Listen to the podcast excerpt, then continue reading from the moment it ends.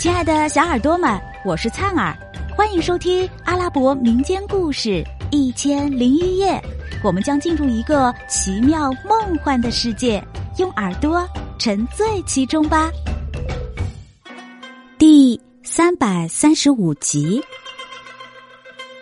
哈桑和诺汉卜娃夫妻恩爱，在哈里发的庇护下生活的舒适幸福，但是年深日久。由于追求舒适，手中的钱财逐渐挥霍殆尽，生活窘迫。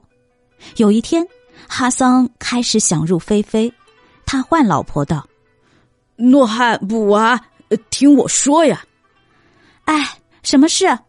诺汉应着：“我有一个想法，我来想办法骗哈里发，你去想办法骗王后。”咱们也许可以骗他们二百金币和两匹丝绸来享受呢。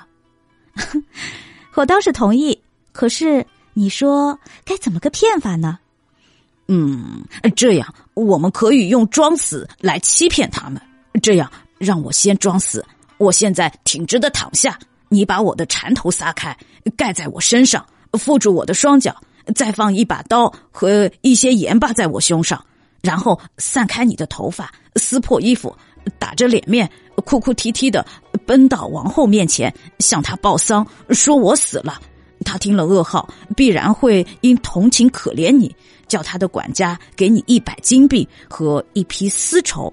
你把钱带回来，然后你躺下来装死，我撕破衣服，弄乱胡须，奔到宫中去向哈里发报丧。他听了你的死讯，也必然可怜我。命他的管家给我一百金币和一批丝绸，这样我们便可以把钱弄回来了。真的，诺汉听了哈桑的计划，叫了起来：“哼，这个计策妙极了！”于是她叫丈夫闭眼躺下，竖起了他的两脚，用缠头盖在他的身上，一切照他的指示做了。然后他披散开自己的头发，扯破身上的衣服，哭哭啼啼的奔到内宫。祖白绿王后看见他的这种模样，大吃一惊，问道：“你怎么啦？什么事情使你这样伤心？”“天啊，我这是报丧！”他哭喊着说：“害婆哈桑死了！”哎呦，可怜的哈桑哟！王后因同情而吩咐管家给了诺汉一百金币和一批绸子，然后嘱咐道：“诺汉，给你用这个去好好的安葬他吧。”诺汉补娃带回一百金币和一批绸子，高兴的把经过告诉了丈夫。